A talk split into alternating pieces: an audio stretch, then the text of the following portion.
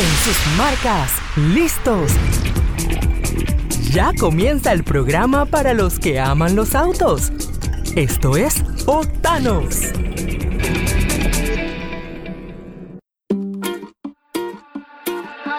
Pelo negro, su boca que combina con mi beso. Puedo imaginarme cómo sabía hacerlo. Tan solo viendo, solo viendo. Como posa, ya empecé a sentir la mariposa. Rosa, mi cuerpo cuando baila y se le nota. ¿Qué amigos? Esto es Octanos aquí por Boom 106.1. Los saluda Benji Sheliu y hoy les traemos un programa muy especial porque nos acompañan de Porsche Christopher Klein, director de ventas y desarrollo de canales de distribución para Porsche Latinoamérica, y Elizabeth Solís, gerente de comunicaciones y relaciones públicas para Porsche. ¿Cómo están? Muy bien, Muy bien, muchas gracias. Muchas gracias por la invitación. Gracias a ustedes por acompañarnos hoy en Octanos. Y bueno, creo que Porsche este año tiene muchas noticias, muchas novedades que compartir. Y sobre eso me gustaría comenzar con el tema del Taycan. Un auto que, que ya está en la región. Panamá tengo entendido que ya lo tiene, pero bueno, llegó en medio de este, estos tiempos turbulentos. Así que no hemos tenido la oportunidad de conocerlo de primera mano. Pero definitivamente un auto que, que cambia con muchos conceptos. Cuéntame un poco, Christoph, de este auto y qué representa para Porsche. Bueno, como bien dijiste, el lanzamiento del Taycan yo creo que es eh, el evento y el lanzamiento más importante que tenemos como Porsche, no solamente este año, pero yo creo que lo que ha pasado en los últimos años, porque obviamente es un salto completo en tecnología. Estamos hablando de un auto 100% eléctrico, em, obviamente nunca antes visto en la, en la marca. Hemos, hemos venido obviamente de autos híbridos, em, híbridos digamos un poco sencillos, luego hemos pasado a híbridos enchufables, están presentes hoy en el Cayenne y en el Panamera, pero nunca habíamos dado el salto 100% eléctrico. Así que el Taycan representa ese siguiente paso tecnológico para el sector automovilístico y obviamente para Porsche. Y como bien dijiste, eh, el auto ya está en Panamá, está en la gran mayoría de los países eh, de la región. Estamos muy ansiosos de presentarlos, pero obviamente por esta crisis, obviamente se va a retrasar un poquito, pero igual no le quita el impacto que este auto va a tener. Me parece que esa transición a eléctrico de Porsche ha sido, digamos que suave, porque ya tenían híbridos enchufables, digamos que dentro de la familia ya había electrificación. ¿Cómo ha sido la, la recepción de este modelo? Y sobre esa misma base, ¿por qué elegir eh, un sedán para lanzar esta tecnología? Ujú, Excelente pregunta. Como bien dices, eh, Porsche ha estado en el tema híbrido durante los últimos años. Fuimos uno de los pioneros realmente en el segmento premium, eh, no solamente en Panamá, pero también en el, en el resto del mundo, en, en temas híbridos y obviamente eh, tenemos una, una vasta experiencia. El salto se da obviamente porque es un, un avance de la tecnología normal. Eh, los motores eléctricos permiten eh, obviamente un, un desempeño formidable. Para aquellos de, de tus oyentes que no han probado un auto eléctrico, lo recomiendo de primera mano porque es una sensación de, de, manejo completamente diferente y mucho, mucho más dinámica. Y yo creo que eso va muy de la mano con lo que es Porsche. Obviamente, conducción dinámica, conducción deportiva, prestaciones, seguridad, eh, excelente manejo y obviamente esa combinación de marca Porsche con electromovilidad, pues obviamente yo diría que es el matrimonio perfecto. La razón por la que se escogió un, un sedán es obviamente porque la arquitectura lo permite. Eh, obviamente eh, un panel de, de, baterías, todos los motores eléctricos necesitan su espacio. Entonces, eh, digamos, ponerlo en un auto de dos puestos, como sería por ejemplo el 911 o el 718, sería un poco más, eh, mucho más complicado. Se necesita cierto, cierto espacio. Y obviamente un sedán eh, es la arquitectura perfecta para cuatro pasajeros, pero sí sigue siendo un diseño muy deportivo, muy compacto. Yo lo diría más como un, un 911 un poco estirado y obviamente 100% el ADN de la marca Porsche. ¿Sientes que ha sido un desafío la introducción de un modelo eléctrico o los consumidores eh, de Porsche ya estaban preparados para dar este salto? Y lo otro, ¿cuál es el primer reto de, de, introducirlo en una región como Latinoamérica? Yo, yo, creo que los clientes de Porsche sí, sí están listos, eh, digamos, listos en, en, el papel, si lo dices así, y obviamente muchos lo quieren ver y lo quieren conducir, obvio, porque estamos hablando de una, de una plataforma eh, completamente nueva.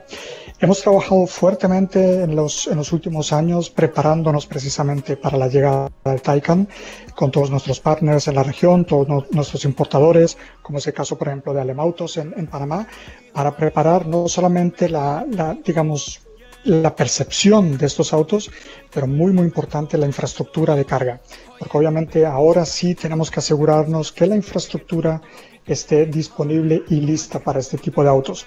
Aunque creemos que el 80% más de la carga se va a hacer en el hogar, por ende obviamente eso es un tema, eh, digamos, cubierto Em, obviamente sí queremos estar seguros de que cuando nuestros clientes estén circulando por calles, carreteras en los países de la región, pues obviamente tengan cierto acceso a puntos de carga. Así que yo diría que el eh, cliente está listo, yo creo que está muy ansioso. Muchos de nuestros clientes obviamente no han visto el auto en persona, no han tenido la oportunidad, pero estoy 100% seguro que una vez que lo conduzcan y sientan eh, la dinámica de conducción, van a estar más que enamorados y yo creo que el éxito va a ser rotundo. Latinoamérica es una región muy diversa. ¿Han encontrado dificultades en introducir este modelo en algunos países o en general ya esta evolución a la movilidad eléctrica la han visto con ojos positivos? Mira, yo creo que en términos generales la evolución es positiva pero cada país lo está haciendo a su ritmo y a su, y a su velocidad. Hay países muy eh, metidos en el tema a los altos niveles de, gobiernos, por ejemplo, donde impulsan eh, dinámicamente y activamente las infraestructuras eléctricas. Muchos países en muchos años ya llevan dando beneficios eh, de importación para este tipo de vehículos, empezando ya con los híbridos, que seguramente se van a extender a los eléctricos. Muchos países eh, han formado ya estrategias de infraestructura de carga, así que es, es variado y como tú bien dices, es una, una región muy, muy dinámica, pero yo creo que al final del día cada uno va con su paso, con su realidad. Nosotros nos, nos acomodaremos a eso y en aquellos países donde vemos que pronto la infraestructura se demora un poco más, nosotros activamente vamos a tomar un rol, ya sea con alianzas, eh, por ejemplo, con entidades gubernamentales o con las mismas compañías eléctricas donde Porsche y esa compañía eléctrica pues puedan obviamente hacer una, una cooperación para impulsar el tema de infraestructura de carga. Ahora, el Taycan es solo el primer paso dentro de esta ofensiva eléctrica. Eh, ¿Cuál es el siguiente paso? ¿Qué, ¿Qué, nos traerá Porsche más adelante y si esto se va a diversificar en toda la gama de productos en algún momento? Em, obviamente solo te puedo contar lo que me han permitido contarte, pero obviamente lo que hemos eh, comunicado ya públicamente es, obviamente el Taycan es, eh, como bien dices, el, el, primer, la primera plataforma. Tendrán diferentes variantes, obviamente, sobre esa nueva plataforma. Y el siguiente auto 100% eléctrico que lanzaremos va a ser el Macan. Entonces ahí ya puedes ver eh, la amplitud que va a tomar el tema eléctrico en, en el portafolio de, de Porsche. Eh, yo creo que eso va a ser solo el comienzo eh, de lo que viene. Ya nuestro CEO dijo que en los próximos cinco años seguramente más de la mitad de nuestros modelos van a estar electrificados de alguna forma, ya sea 100% eléctricos o algún componente híbrido. Entonces, eh, definitivamente esa estrategia sigue. Electrificación y digitalización son elementos claves del futuro de Porsche. Dentro de la experiencia que han, que han ganado en todo este proceso, ¿se ve en el futuro, eh, digamos que el final del vehículo de combustión o habrá un lugar todavía para su desarrollo? Yo creo que habrá un lugar, definitivamente. Yo creo que eh, la electromovilidad eh, va a convivir con, con, motores de combustión interna sin ninguna duda. Yo creo que nuestro mismo portafolio de Porsche lo vamos a tener, eh, porque yo creo que eh, es parte también de la, de la, historia, de la tradición de la marca, pero obviamente va a evolucionar con la tecnología, va a definitivamente evolucionar con, con la demanda y las necesidades de los clientes, pero yo en un futuro, eh, digamos, cercano y mediano sí veo una convivencia entre, los dos, entre las dos tecnologías, pero electrificación tomando una ventaja y un mayor, eh, digamos, grado de crecimiento en los próximos años. Te voy a tirar al agua con esta pregunta, pero tengo que hacerla. ¿Veremos llegar la electrificación a los modelos deportivos de Porsche? Ah, ya hablemos de Cayman, 911. Em, no, no, te sabría responder, em, no podría responderte, pero si uno mira un poco em, de dónde venimos de los autos deportivos y en las competencias, por ejemplo, o sea, el último gran eh, campeón de, de, las 24 horas de Le Mans, obviamente era un, un deportivo de, de, Porsche y era un motor híbrido, o sea, un, un concepto híbrido. Así que Obviamente en los autos deportivos de grandes eh, prestaciones el componente híbrido es un elemento fundamental y más que probado. Si llega eso, digamos, a una masificación, a modelos, eh, como tú dices, del 911 o un Cayman o algo así, no te lo sabría responder y, y, y, si lo supiera tampoco te lo podría decir. Pero digamos que no es descabellado pensar en un futuro así. Um, no, como te digo, es, es una pregunta um, completamente válida. Estoy, estoy contigo. Yo soy un gran fan de, de, los híbridos. Actualmente conduzco un auto híbrido, o sea que veo las prestaciones y las grandes ventajas que eso da. Es, es posible que eso, que eso pase, pero definitivamente no, no, lo podría confirmar. Nosotros hace poco estuvimos probando la, la Cayenne Hybrid y la verdad es que el nivel de prestación que te da la tecnología híbrida es algo sorprendente. Hablando un poco de deportivos, cuéntame el impacto que ha tenido en, en la percepción de esta, toda esta electrificación la entrada de, de Porsche a la Fórmula E? Um, yo creo que el, el, comienzo ha sido um, muy interesante. Obviamente somos, digamos, eh, primíparos en, este, en esta competencia um, y, hay que, y hay que aprender, obviamente. Eh, definitivamente va con la, con la estrategia de la marca el, participar en Fórmula E como una de las, eh, digamos, competencias innovadoras y seguramente del futuro tiene todo el sentido, porque obviamente ya lo mencioné, electrificación es parte fundamental de la estrategia de Porsche y a mí me parece una competición muy, muy interesante. Tuve la oportunidad de, de ver la carrera en México, fue mi primera eh, carrera de, de Fórmula E y estuve súper sorprendido no solamente de, la velocidad que agarran estos autos, la dinámica de conducción de estos autos, pero la cantidad de gente fan entusiasmada que sigue esta carrera. Yo nunca había visto tanta gente en una carrera como las que aparecieron en, Fórmula E. Obviamente el, público mexicano es muy, muy fan de, las carreras de, en general, de ya sea Fórmula 1 o Fórmula E, pero es impresionante el espectáculo, la integración de los fans, el interés por conocer nuevas tecnologías. Obviamente hay gran cercanía a los equipos, hay gran cercanía a los pilotos, es muy dinámico, es muy abierto.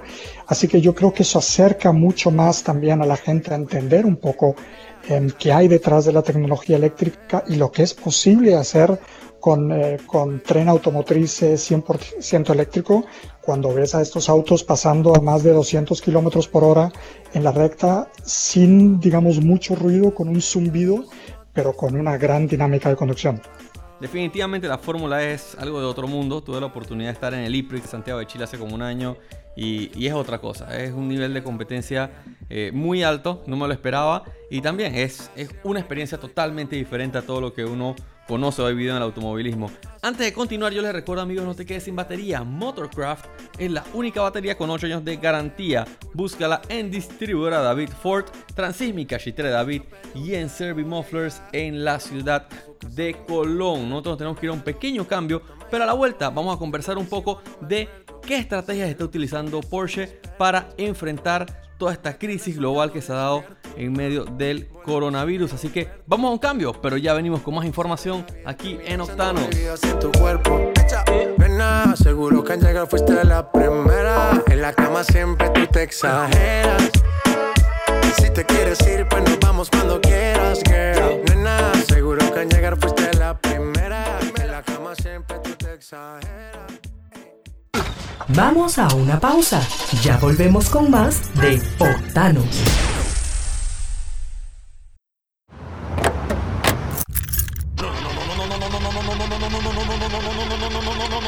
Vamos, que tengo que ir al trabajo. No me hagas esto. Yo sé que tú puedes.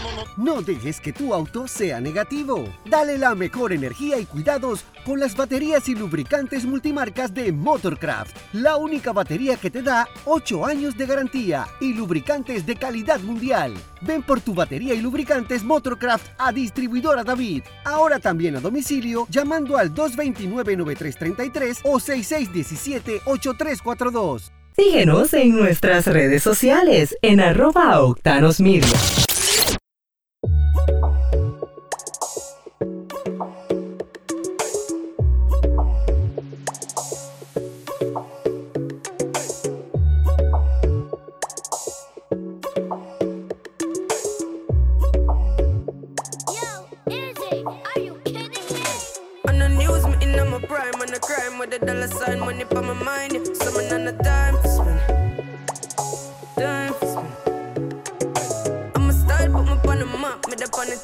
estamos de vuelta con más de Octanos. Les recuerdo seguir nuestras redes en arroba Octanos Media, en Instagram y Facebook. Y también pueden visitar el renovado portal www.octanosmedia.com con toda la información que necesitan saber del mundo automotriz, noticias locales, internacionales, test drive, en fin, todo lo que tiene que saber un amante de los automóviles. Nosotros continuamos con Elizabeth y Christoph de Porsche Latinoamérica conversando un poco sobre nuevos productos y sobre sus estrategias en estos tiempos tan turbulentos.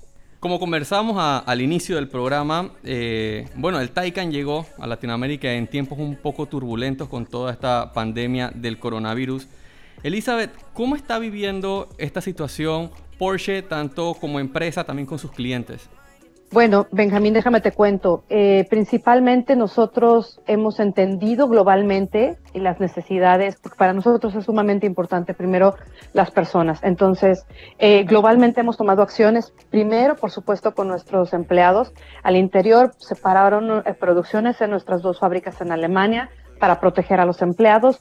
Todos los empleados administrativos están trabajando también desde, desde casa y se tomaron estas medidas al interior pero vimos la necesidad también al exterior.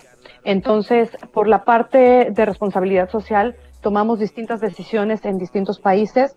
Por ejemplo, eh, Porsche en Alemania decidió hacer donativos a la Cruz Roja, donativos a bancos de, alimentos. Porsche en China también hizo otra serie de donativos, otra serie de acciones, de mascarillas, Cruz Roja, etcétera, etcétera. Porsche en Estados Unidos decidió em, poner en subasta el último 911 Speedster, para también para darlo a, temas de, eh, coronavirus. Y nosotros en Latinoamérica tomamos la decisión de aliarnos una vez más con Techo. Con ellos hemos venido trabajando desde hace ocho años. Eh, en el 2012 comenzamos esta alianza para construir em, casas temporales para la gente que tiene menos recursos o para la gente que prácticamente no tiene una casa y que vive en situación de pobreza. Y bueno, nos sentimos muy orgullosos porque gracias al apoyo que hemos dado como Porsche Latinoamérica, eh, en estos ocho años hemos podido construir más de 570 casas, lo cual la verdad nos llena de orgullo, pero en esta situación particular decidimos dar un paso más adelante. Y junto con Techo también hicimos algo llamado el Pacto de la Empatía, y si tú te metes a www.pactodelempatía.com puedes ver de qué se trata. Y Primeramente donamos 125 mil dólares para aliviar las necesidades inmediatas del COVID en la región, es decir, proveer kits de emergencia, kits de sanitización, porque estamos hablando de comunidades donde a veces ni siquiera tienen agua, entonces no les puedes pedir que se laven las manos si no tienen agua, y donde llevamos despensas para ayudar a estas familias. Pero más allá, invitamos a toda la gente que quiera unirse a donar, porque muchos Porsche Clubs, eh, clientes, fans de la marca, dice, dijeron, bueno, ¿cómo, ¿cómo podemos ayudar nosotros también? Entonces, te abrió esta página para recibir lo que quiera la gente donar y los invito, de hecho, a participar si ustedes tienen la posibilidad para poder aliviar estas necesidades tan inmediatas ahorita en la región. Sobre el tema de servicio y la atención a los clientes de Porsche en Latinoamérica, entiendo que las condiciones han sido muy diversas, por lo menos aquí en Panamá, el gobierno en su momento obligó a cerrar los concesionarios, al igual que los talleres de servicio que hasta hace muy poco comenzaron a retomar operaciones. ¿Cómo han enfrentado esta dificultad a lo largo de Latinoamérica? Em, obviamente, como bien dices, eh, los mercados y los países han tomado diferentes medidas. Algunos países han tomado medidas antes más extremas, algunos un poco más flexibles, algunos obviamente seguirán cerrados por algún tiempo, pero bueno, obviamente esa es la realidad con la cual tenemos que, convivir.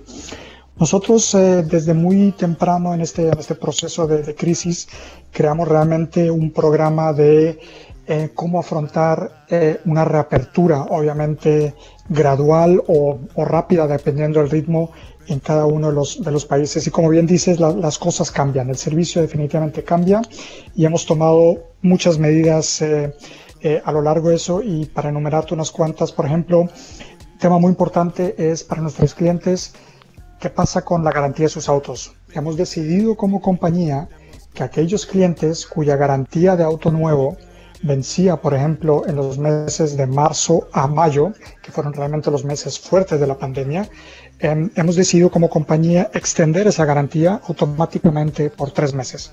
Eso obviamente crea muchísima tranquilidad para los clientes que obviamente no han tenido la oportunidad de volver al concesionario o al taller para obviamente em, poder extender su garantía em, que, obviamente tenían antes. Entonces, Porsche como marca ha decidido, y creo que es de, las, de la única marca premium que yo he visto por lo menos en el mercado, en, ofrecer este tipo de, garantía. ¿Han tenido algún contacto, disculpa, ¿han tenido algún contacto directo con los clientes sobre este escenario? Sí, definitivamente. Obviamente la, tarea de cada uno de los concesionarios en todos los países es obviamente informar proactivamente a los clientes que se sientan tranquilos, que no van a tener ningún problema para que cuando el Porsche Center pueda reabrir, obviamente, eh, ellos puedan regresar y obviamente extender su garantía si la quieren más allá de los tres meses. Pero esto es hecho automáticamente en los sistemas, no hay que hacer nada por parte del cliente, simplemente cada auto tiene tres meses más a partir de, del, mes de vencimiento en ese periodo. Ahora, este escenario del COVID en todo el mundo ha, planteado una situación eh, bien, bien difícil para, para muchas industrias. ¿Cuáles son las expectativas de Porsche para la región a nivel de ventas? Y si creen que el hecho de ser una marca de lujo va a hacer que el, paso por esto sea más fácil o creen que ese sector va a ser un poco eh, más afectado. Em, obviamente como, como, marca, como compañía, em, tanto Porsche, no, solamente en la región, pero también a nivel mundial, eh, hay un impacto definitivamente en las ventas. Em, como compañía global tenemos la ventaja obviamente de tener operaciones en todas las partes del mundo. Afortunadamente ya en China, eh, digamos, la, la, situación ha mejorado un poquito. China es el mayor país eh, o mercado para, para, Porsche en el mundo, así que por lo menos eso ya genera cierta confianza y obviamente tendremos que, mirar cómo afecta en las diferentes regiones del mundo.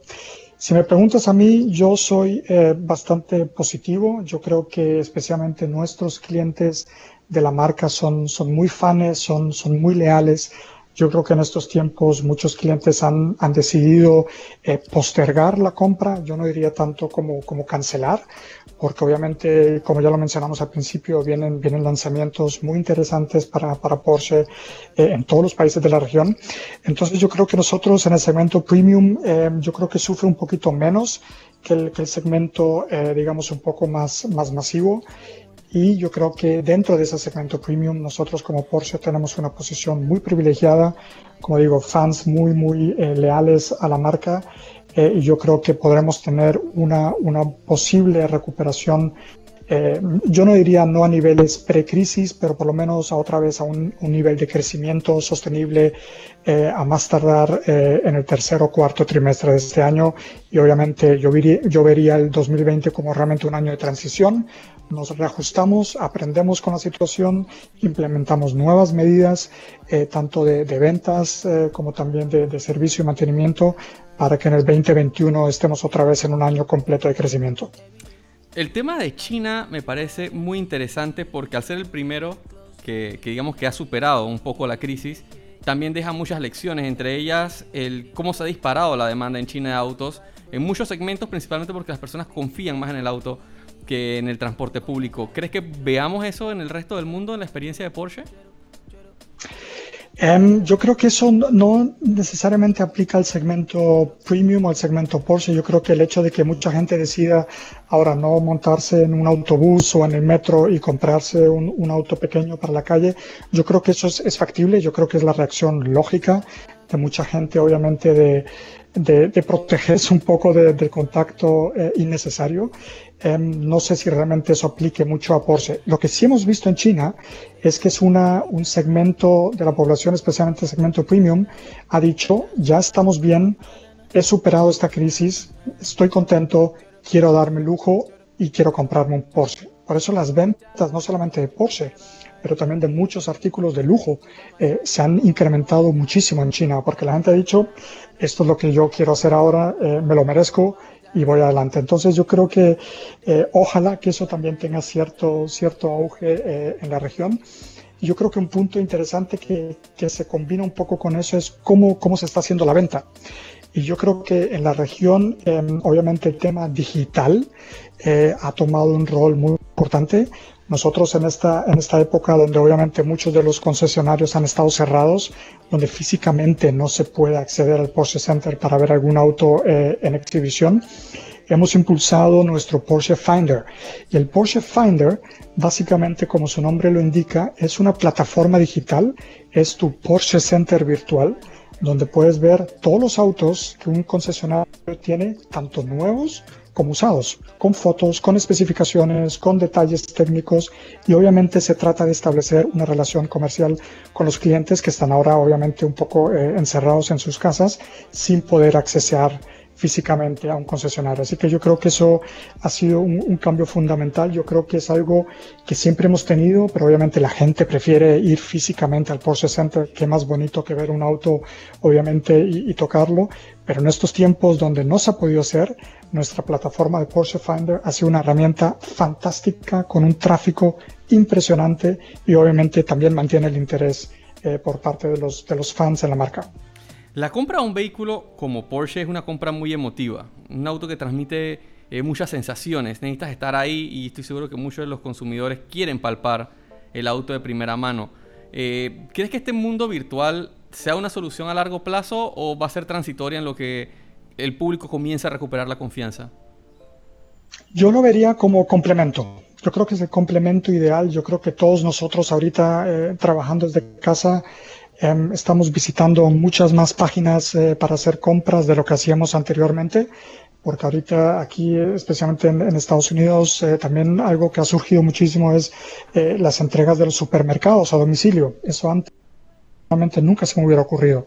Ahorita obviamente en estos tiempos hay que hacerlo, pero yo creo que más adelante va a ser un complemento. Seguramente algunas veces no tengo ganas de ir al supermercado y hago el pedido y a veces voy físicamente. Yo creo que eso va a pasar también. Yo creo que con el Porsche Finder, por ejemplo, puedes hacer todas tus tareas, toda tu investigación antes ya sabes exactamente qué es lo que hay y vas obviamente al Porsche Center a confirmar si realmente ese es el auto de tus sueños, quieres sentarte en el auto, quieres palparlo, como tú bien dices, es una compra muy emotiva, no solamente quieres ver el auto, también tienes que conducir el auto, eso obviamente no lo puedes hacer en forma digital, eh, eso tiene que ser presencial y seguramente con nuevas normas de, de bioseguridad y de, y de higiene, pues obviamente ese proceso también habrá que adaptarlo un poquito pero definitivamente queremos que los entusiastas y los prospectos de la marca vayan y vean el auto en persona. Pero yo creo que todas estas plataformas se van a complementar muy muy bien en el futuro.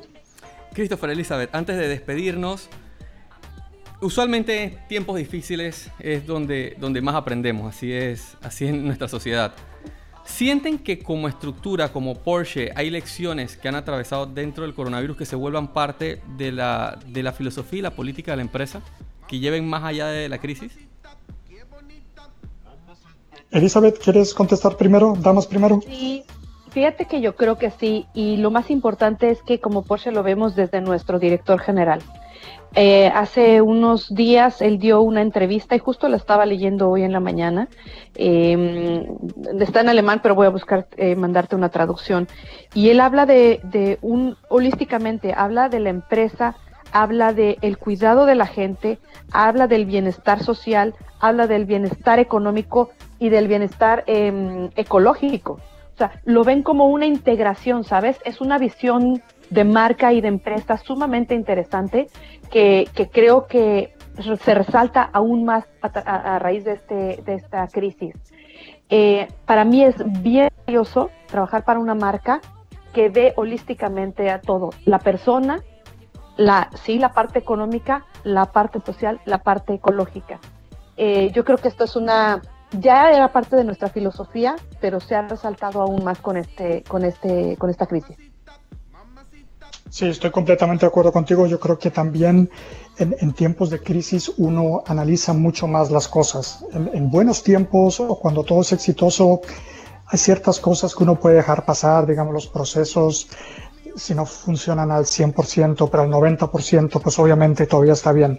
Pero yo creo que en tiempos de crisis, cada porcentaje de cualquier proceso, de cualquier interacción, de cualquier decisión que uno tome, obviamente se tiene que analizar mucho más porque el impacto va a ser mucho más importante. Así que yo creo que eso combinado con lo que dijo Elizabeth de, proteger eh, a la gente, también esa conciencia social, eh, cuál es nuestro rol en la sociedad, pero también si queremos tener una compañía exitosa, internamente revisar de que obviamente todos los procesos estén bien alineados, tomar las correcciones ahora, porque ahorita en este momento, eh, digamos, cada decisión toma. Así que yo diría que esos son de los principales aprendizajes que por lo menos hemos visto en nuestro lado del negocio. Elizabeth, Christoph, muchas gracias por acompañarnos el día de hoy en Octanos. Espero que pronto podamos estar en persona y que nos acompañen aquí en la cabina.